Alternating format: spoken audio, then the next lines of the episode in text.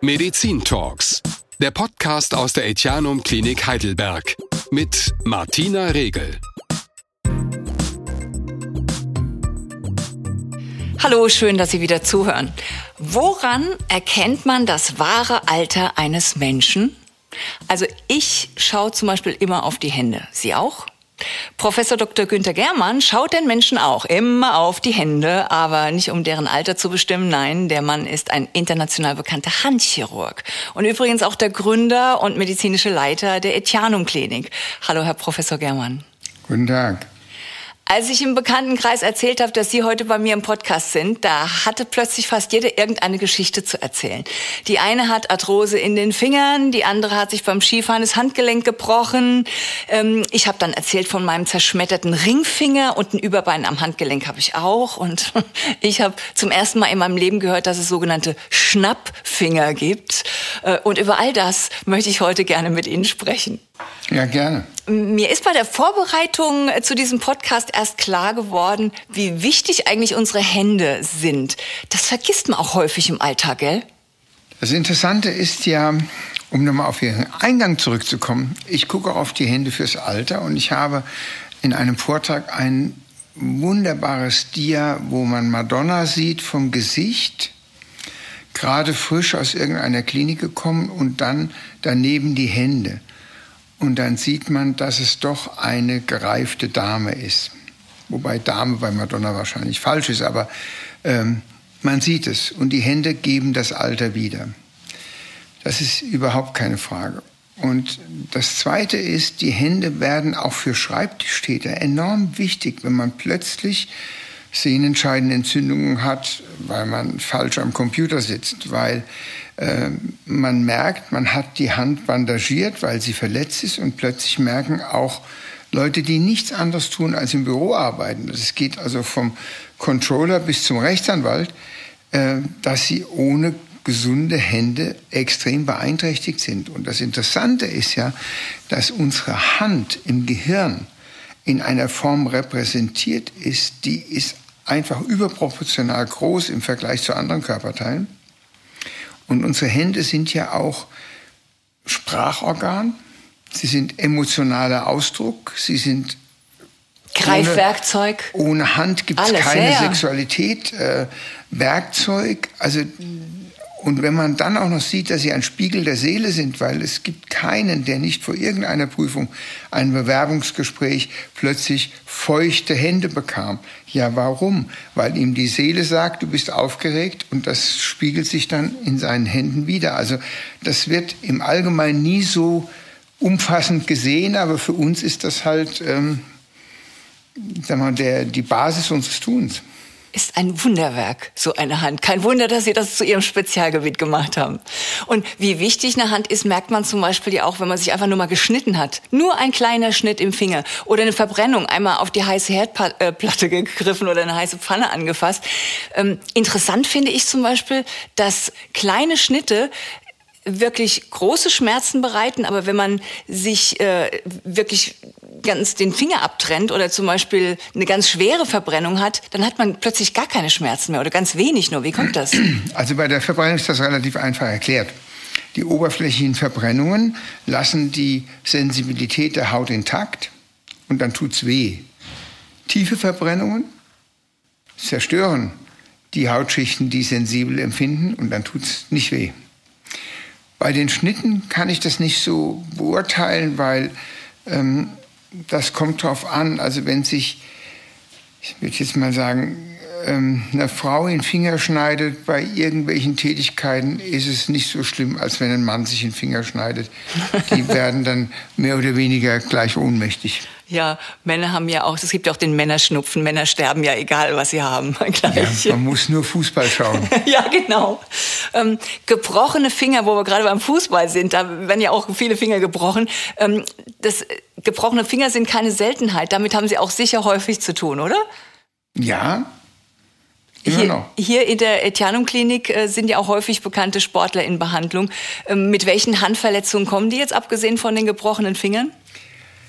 Also es sind zum großen Teil sind es doch Brüche, vor allem sagen wir, im Bereich der Mittelhand und des Handgelenks.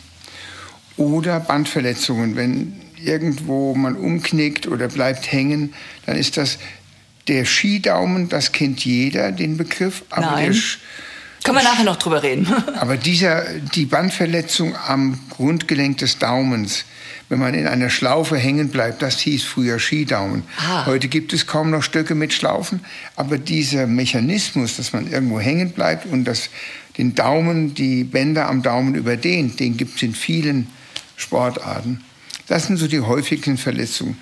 Sehnenabrisse sind seltener und dann kommen die Überlastungsschäden bei klassischen Sportlern wie Tennis oder Golf, die dann ähm, Überlastungsschäden haben am Handgelenk. Ähm, also ich habe äh, mir den Finger gebrochen und der ist äh, schief zusammengewachsen. Ähm, wird denn eigentlich dann ein Finger wieder erneut gebrochen und damit er wieder gerade zusammenwachsen kann? Oder was machen Sie, wenn Sie sehen, oh, die hat ja einen schief zusammengewachsenen Finger und der bereitet ihr jetzt Probleme? Also das kommt auch an, wo der Finger schief zusammengewachsen ist. Hier am oberen. Ja, das würde man lassen. Gelenk. Ah, okay. Wenn er im Bereich des Grundglieds oder der Mittelhand schief zusammengewachsen ist, dann bricht man das nicht. Das steht immer noch so in den Zeitungen. Der Volksmund sagt, ja, das muss ja neu gebrochen werden. Nein, wir sägen das an und sägen das mit Schablonen so, dass es nachher gerade aufeinander steht. Und dann kommt in der Regel in der Mittelhand eine kleine Platte drauf oder äh, mit Drähten wird das dann fixiert, bis es heilt. Gibt es eigentlich inzwischen in jeder Klinik einen Handchirurgen? Weil damals, als ich mit meinem gebrochenen Finger dahin bin, äh, gab es wohl keinen. Nein, das tut es nicht. Ähm, Handchirurgie ist immer noch verteilt auf größere Zentren, Kliniken, die sich dafür entschieden haben. Und alles startete mit den Berufsgenossenschaften, die einfach erkannt haben, dass Handverletzungen teuer sind. Beispiel dafür Sehnenverletzungen, Beugesehnenverletzungen, die speziell nachbehandelt werden müssen, weil sonst der Finger funktionsunfähig ist. Das bedeutet lange Rehabilitationszeiten und Rentenzahlungen. Und die Berufsgenossenschaften sind ja die einzigen Versicherungen, die wissen, was Behandlung kostet und was Rehabilitation kostet. Und dann haben die gesagt, das ist ein Gebiet, wo wir Spezialisten brauchen. Und von dort aus hat sich das jetzt so verteilt, dass große Kliniken, die plastische Chirurgien haben, auch automatisch Handchirurgien ähm, oder auch mal eine Unfallchirurgie, die einen Handchirurgen haben. Es wird mehr und das ist für die Güte der Versorgung auch wichtig. Als plastisch-ästhetischer Chirurg und Handchirurg können Sie mir aber doch sicher ähm, auch sagen, warum man an den Händen das Alter erkennt. Sie hatten gerade das Beispiel von Madonna genannt. Warum erkennt man da so sehr das Weil Alter? Weil die Haut nicht mehr so straff ist. Es gibt zunehmend Altersflecken. Ähm, es gibt so bräunliche Flecken, die nennt man Altersflecken. Die Haut ist nicht mehr so straff. Man verliert ein bisschen Unterhautfettgewebe übers Alter. Ja? Das heißt, die Sehnen sind sichtbarer und das alles gibt, ergibt das Bild der älteren Hand. Haben Sie denn hier im Etianum Möglichkeiten zur Verfügung, die die Hände wieder jugendlicher erscheinen lassen können? Äh, ja. Er das, lächelt. ja, weil wir machen das immer wieder, aber nicht in großer Zahl, weil sich das wiederum noch nicht in einem Hype in den Social Media wiedergespielt hat. Ja, komisch eigentlich, weil wir weil spritzen Fett unter die Haut in den Händen und dann Aha. bekommen Sie eine bessere Qualität der Hände des Handrückens. Das ist wirklich wahr. Warum lässt Madonna das nicht machen? Weil sie bei ästhetischen Chirurgen in Beverly Hills sind, die davon überhaupt nichts wissen. Die sagen, das Gesicht muss aussehen wie bei einer 20-Jährigen. Ja. Ja. Ja. Das Gehirn wie bei einer 10-Jährigen und die Hände wie bei einer 70-Jährigen. So sieht das bei Madonna oh. aus. Irrtümlicherweise denken ja ähm, viele Leute, dass der Handchirurg immer nur für Operationen an der Hand zuständig ist. Das ist aber überhaupt nicht der Fall. Wenn möglich, dann behandeln sie ja tatsächlich erstmal konservativ, bei Arthrose zum Beispiel, dem Verschleiß der Gelenke oder bei ähm, Rheuma, Gicht. Was sind das für Erkrankungen, Gicht und Rheuma? Also man muss sagen, wenn man das gestaffelt sieht, Rheuma erreicht uns heute nur noch zu einem Prozentsatz, der vielleicht 10 Prozent von dem ist, was es vor 30 Jahren war. Die Rheumatologen sind so gut geworden mit ihren Medikamenten und mit ihren konservativen Therapien, dass die klassischen zerstörten Rheumagelenke, ähm, die Sehnen, die zu einer völligen Deformierung der, der Hand führen, Gibt's sehen wir mehr. nur noch selten. Mhm. Gicht ist etwas, was wir auch nur dann sehen, wenn ein Gelenk durch Gicht zerstört ist. Oh, da habe ich aber schon schlimme Fälle gesehen. Ja, das geht aber zuerst an den Fuß. Der berühmteste Gichtpatient in Deutschland ist Wallenstein. Der hatte ähm, die Gicht im Fuß und hatte extreme Schmerzen, tut auch richtig weh. Hände, die Gicht haben, sind auch seltener geworden. Die sehen und, so krallenähnlich aus, ne? So, oder? So. Ja, aber es, vor allem sind es Ablagerungen unter der Haut, die äh, sogenannten Tofi, die man sieht und die werden einfach entfernt, die ändern an der Gicht nichts, aber das Bild der Hand wird schon besser. Ah. Ähm, und eine Behandlungsmethode ist dieses Lipofilling. Das ist dieses Fett, äh, was unter die. Das wird einfach nur gespritzt. Das wird mit einer feinen Kanüle unter die Haut des Handrückens gespritzt, ja. Ambulant und dann geht man nach Hause und hat jugendliche Hände. Ein paar Wochen später. Verrückt, wieso höre ich da zum ersten Mal von? Die äh, sogenannte Daumensattelgelenksarthrose wird ja ganz häufig diagnostiziert. Ja. Davon sind, äh, habe ich gelesen, 30 Prozent aller Frauen über 50 betroffen. Was ist da kaputt am Daumen? Das Sattelgelenk, das ist das Gelenk, was am nächsten an der Handwurzel ist. Und das ist ein Gelenk, was im Röntgenbild aussieht wie ein Sattel. Deswegen heißt es auch so. Hat einen enormen Freiheitsgrad. Und im Gegensatz zu den Scharniergelenken des Fingers sorgt dieser Freiheitsgrad auch für eine höhere Abnutzung. Und wir wissen heute aus Studien aus Kanada, dass offensichtlich die Menopause die Bandstrukturen lockerer macht, ähnlich wie eine Schwangerschaft, nur ah. halt. Und dann es zu sagen wir mal, Unwuchten kommt in diesem Gelenk und das führt dann lang zur Arthrose und das ist nicht zwangsläufig abhängig, ob man jetzt physisch arbeitet oder Lehrerin ist. Das ist mhm. erstaunlicherweise nicht der Fall, sondern es werden vor allem neun von zehn Patienten sind Frauen. Und natürlich steht am Anfang die konservative Behandlung. Und äh, es gibt heute sehr gut angepasste Schienen, die das Daumenendgelenk freilassen, die Finger freilassen, sodass man das Gelenk ruhig stellt, der Schmerz wird weniger und man ist trotzdem arbeitsfähig. So machen wir das auch nach der Operation, ähm, um die Reha zu fördern. Wo wir gerade bei den Erkrankungen während der Menopause, Wechseljahre sind, Erzählen Sie doch bitte mal meinen Freundinnen, dass Gelenke bei Frauen, die in den Wechseljahren sind, ganz häufig mal wehtun, dass es gar nichts Besonderes ist, wenn die, wenn die Fingergelenke mal wehtun. Ist doch so, oder? Nein? Ist das schon ein Anzeichen von Arthrose, wie meine Freundinnen vermuten? Ja. Oh. Und zwar sieht man die noch nicht radiologisch. Oh. Also im Röntgen sieht man die noch nicht. Und die Klassiker ist, wie wir ja gerade gesagt haben, das Sattelgelenk. Aber es sind halt auch viele, die sozusagen Präarthrose-Schmerzen haben. Die Gelenke sind morgens steif, tun weh. Ähm, man sagt, was ist denn jetzt wieder? Und im Laufe des Tages bessert sich das, keiner denkt dran. Dann wird ein Röntgenbild gemacht und dann kommt der Klassiker, ja, man sieht ja nichts, sie haben nichts. Das ist eben nicht der richtige Schluss, sondern ähm, weil man im Röntgen noch nichts sieht, können die Fingergelenke trotzdem wehtun. Das Schlimme daran ist, man kann nichts tun. Also ich werde so oft gefragt, wenn ich jetzt meine Ernährung umstelle und ähm, von vegetarisch auf vegan oder von vegan auf mehr Fisch, es ändert in der Regel daran nichts, wenn es nicht ein Stoffwechselproblem dahinter liegt, wie Gicht zum Beispiel. Ha, siehst du? Und ich habe denen gesagt, oh, stellt euch doch nicht so an, Mädels. Das sind die Wechseljahre. Wenn man nicht gut schlafen kann und ab und zu mal schlecht drauf ist und die Fingergelenke wehtun. Aber so habe ich es ganz oft schon gelesen, dass das typische Wechseljahresbeschwerden sind. Gelenkschmerzen. Ja, und jetzt müssen Sie ja nur die Wechseljahre in eine Altersrelation ja, setzen. Und das dann, Alter. Dann sehen Sie, dass irgendwo um die Mitte 50, mhm. ja, halt auch Präarthrose-Beschwerden anfangen. Also das ist eine zeitliche Koinzidenz. Ich weiß jetzt nicht genau, ob es wirklich mit dem Wechsel der Hormonsituation zu tun hat, weil bei der Sattelgelenksarthrose weisen die Studien darauf hin, dass genau das passiert, dass ja. bestimmte Rezeptoren verschwinden, die Bandverbindungen laxer werden und dann eben es zu diesen Unwuchten im Gelenk kommt und dann hat man irgendwann hat man halt äh, eine manifeste Arthrose. Arthrose. Leiden eigentlich Menschen, die sehr viel mit den Händen arbeiten, stärker und öfter an Arthrose als andere?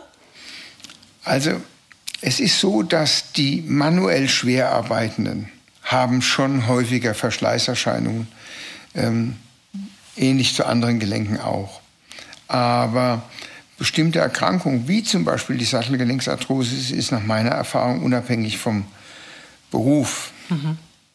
Aber es ist schon so, dass natürlich schwere Arbeit formt die Hände. Sie sehen das an den Schwielen, Sie sehen das an vielen Residuen oder Resten von kleinen Verletzungen, die ja dann doch äh, sich summieren. Das sieht man den Händen einfach an.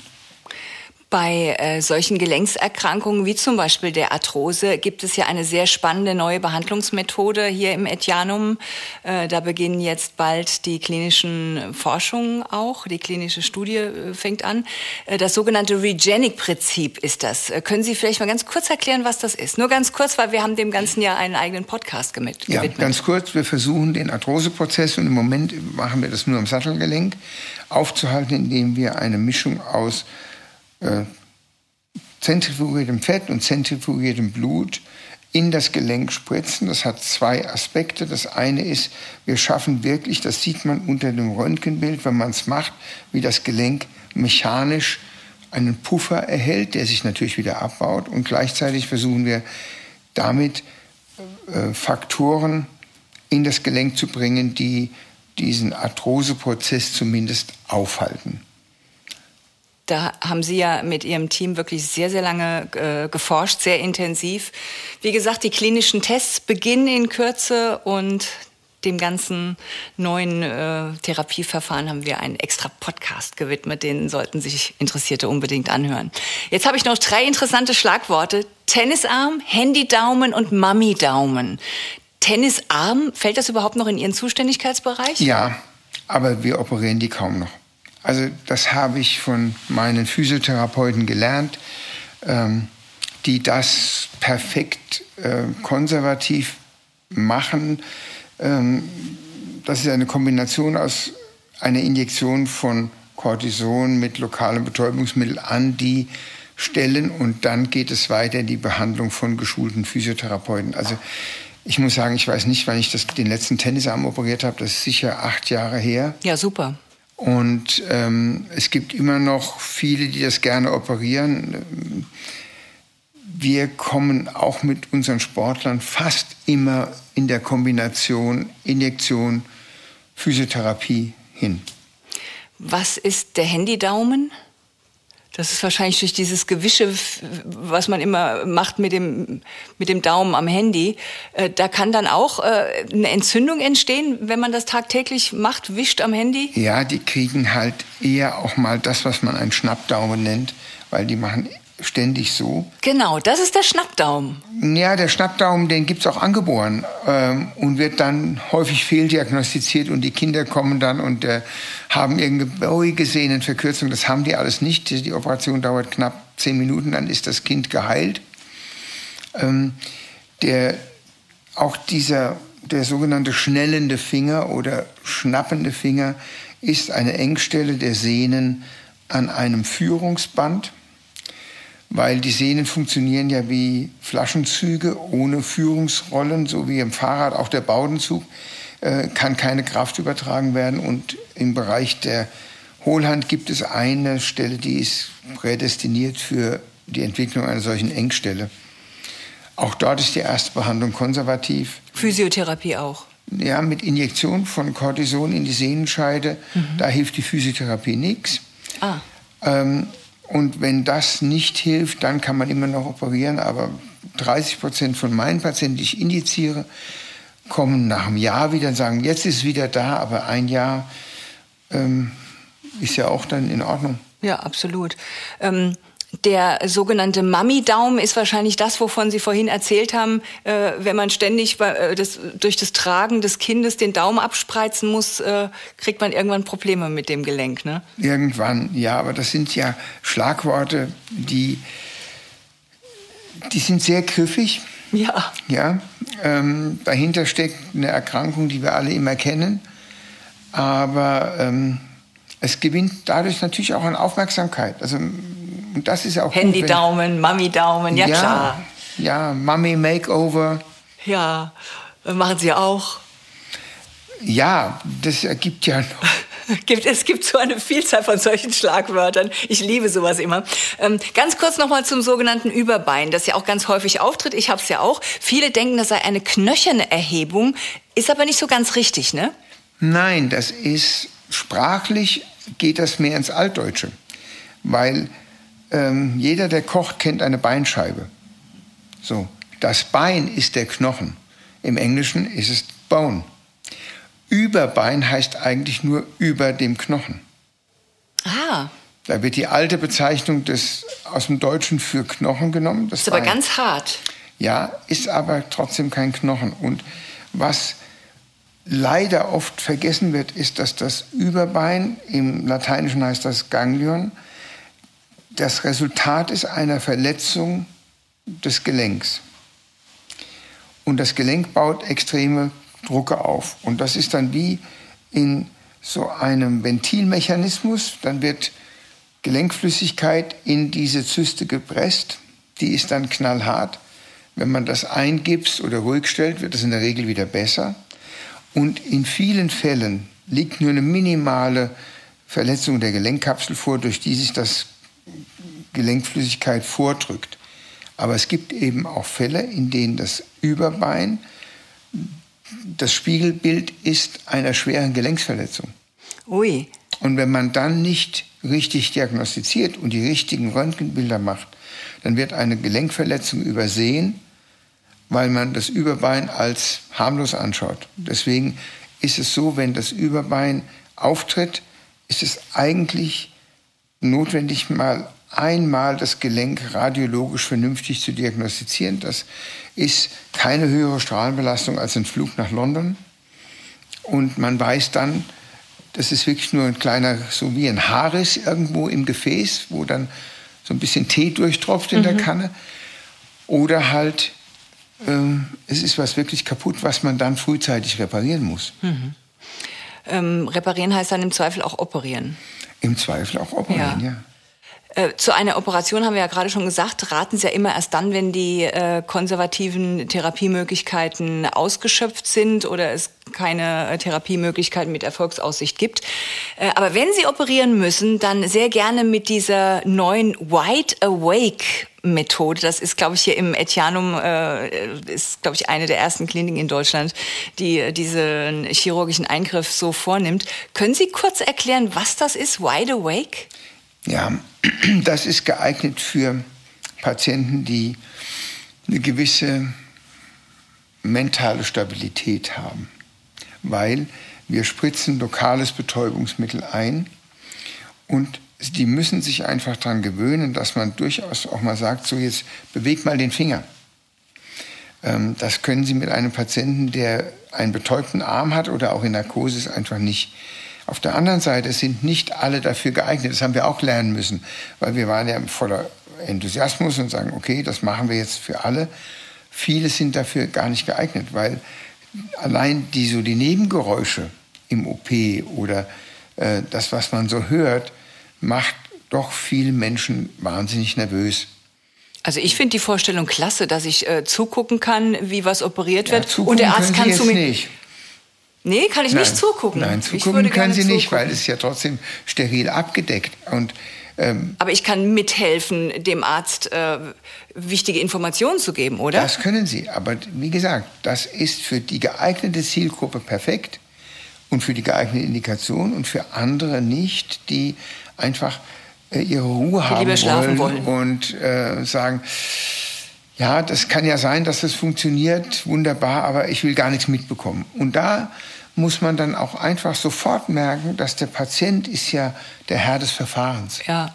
Weil ich werde dem ja nicht ein Verfahren aufdrängen, wo ich dann einen völlig nervösen Patienten da habe, äh, der dann alle anderen unter Stress setzt. Naja, aber schön zu wissen, dass es sowas überhaupt gibt. Weil ich meine, dann kann man vor der Operation was essen und trinken und hinterher auch. Man ist auch schneller wieder fit, weil man kein Narkoseproblem ähm, hat. Narkosemittel macht ja immer so ein bisschen Übelkeit. Also ja, ich, also in der Kurphase ist es vor allem, dann kann man vorher was trinken und nachher was trinken. ähm, eine Sache noch. Ganz häufige Diagnose, das Karpaltunnelsyndrom ja. ist ein entzündeter Nerv im Handgelenk. Jeder sechste Berufstätige ist im Laufe seines Lebens davon betroffen. Das habe ich gelesen. Das kommt von der vielen Arbeit am Computer, gell? Ja, also ich bin auch einer der Betroffenen gewesen. Bei mir kam es vom Fahrradfahren. Vom Fahrradfahren? Vom Fahrradfahren. Und die klassische, äh, das klassische, heute wird ja, sagen wir mal, erstaunlich viel immer noch gelesen. Das Klassische ist Zeitung in der Hand, ein Buch in der Hand und die Hand 90 Grad abgewinkelt, um das Buch oder die Zeitung zu halten. Und wenn dann die Finger taub werden, brauchen Sie eigentlich schon keinen Neurologen mehr. Dann wissen Sie, der hat einen Karpaltunnel. Wir schicken die Patienten trotzdem zu einer neurologischen Untersuchung. Aber ähm, das ist extrem häufig. Es kann von der Computerarbeit kommen, aber solche Nervenkompressionssyndrome sind extrem häufig. Schwangere haben das häufig. Da hört es aber wieder auf danach. Wenn, weil ja bei einer Schwangeren ja alle Gewebe anschwellen, auch die Bänder am Handgelenk. Und der Karpaltunnel hört in der Regel auf, sobald das alles wieder zurückgeht. Viele Diabetiker haben einen Karpaltunnel. Ähm, das ist oft vergesellschaftet. Karpaltunnel, schnellender Finger, das ist so eine Entität, die man dann wiederum beim Zuckerkranken häufiger findet. Ja. Aber es ist extrem häufig. Aber das kann sich auch wieder von alleine zurückbilden. Also, weil ich habe das auch schon gemerkt, wenn ich abends äh, mit dem Computer äh, rechts und links festhalte und äh, da eine Weile arbeite, dass mir dann plötzlich die Hände einschlagen. Ja, dann ist es das. Und es wird besser, wenn man, sagen wir mal, weiß, warum das so ist. Wenn ich also sage, ich habe eine bestimmte Maushaltung oder mhm. ich brauche dann eben eine ergonomische Tastatur, dann kann es besser werden. Aber sonst wird es in der Regel schlechter, wenn man, okay. sagen wir mal, ich Fahrradfahren nicht lassen kann. Dann wird es schlechter und irgendwann wird es dann operiert, wie auch bei mir. Und der Schmerz nachts war mit einem Mal weg. Also es ist eine sehr dankbare Operation. Was nicht hilft, sind die Neurovitamine, das ist ähm, wunderbar für die Hersteller. Ach so, diese Pillen, die man dann einnehmen kann zur besseren Durchblutung und so. Perfekt für die Hersteller, helfen Bringt aber beim Karpaltunnel nichts. Auch und gut zu die wissen. Nachtschiene, die vielfach verschrieben wird, ist nicht sinnlos, weil gerade nachts man ja keine Kontrolle hat über die, Fun über die Position der Hand. In der Schiene wird sie in einer weitgehend geraden Stellung gehalten und kann gar nicht so abknicken, dass der Nerv Aha. dann bei der Beugung der Hand ähm, gequetscht wird. Also das ergibt Sinn. Nur ein Kapaltunnel, was mal da ist, wird in den seltenen Fällen ohne Ausschaltung des Schadmechanismus, ohne das wird es nicht besser. Mhm. Äh, wo wir gerade äh, bei diesen Hilfsmitteln sind, es gibt doch auch so kleine weiche Trainingsbälle für die Hände, um die Finger zu trainieren, um zu stärken und auch so Handmuskeltrainer. Ist sowas sinnvoll? Ja, wobei sie trainieren ja nicht die Handmuskeln, sie trainieren ja die Unterarmmuskeln damit. Weil die Beugung der Finger passiert zum großen Teil über die Muskeln am Unterarm. Mhm. Aber wenn Sie natürlich so einen Ball quetschen, dann trainieren Sie die Hände, die Muskeln am Unterarm und dann äh, hat das auch einen Sinn. Ja, also Oder das diese heißt Federmechanismen, so, die man genau, ja, und auch die Griffkraft vielleicht für, im Alter ist wahrscheinlich auch sinnvoll, oder, weil man da ja auch immer weniger Griffkraft hat und wenn man das feststellt, dass man nachlässt und hat nicht die klassische Daumen-Sattelgelenksarthrose, dann ist es immer gut, weil Muskulatur können Sie aufbauen bis hoch in die 80er.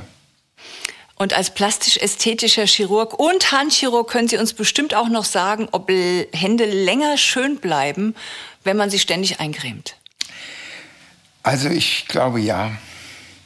Ähm, ich habe darüber keine Daten, aber ich sehe ja doch, was ähm, wenn wir operieren und was der Alkohol mit der Haut macht. Sie wird trocken und, und rissig. Und wenn man dann regelmäßig die Hände eincremt, und das muss dann keine 500 Euro Creme sein, ähm, dann werden die Hände einfach länger, bleiben länger schön. Das ist, glaube ich, keine Frage sagt Professor Dr. Günter Germann, ein Arzt, der seinen Beruf wirklich liebt und das spürt man auch. Und das habe ich auch in ganz, ganz vielen Rezensionen äh, gelesen von Ihren Patientinnen und Patienten. Toller Arzt. Danke, dass Sie sich Zeit für uns genommen haben. Ja, bitteschön. Sie hörten Medizin Talks, der Podcast aus der Etianum Klinik Heidelberg. Eine Produktion von On Air Production im Auftrag der Echanum Klinik. Verantwortlich für den Inhalt Roland Syndikus. Moderation Martina Regel.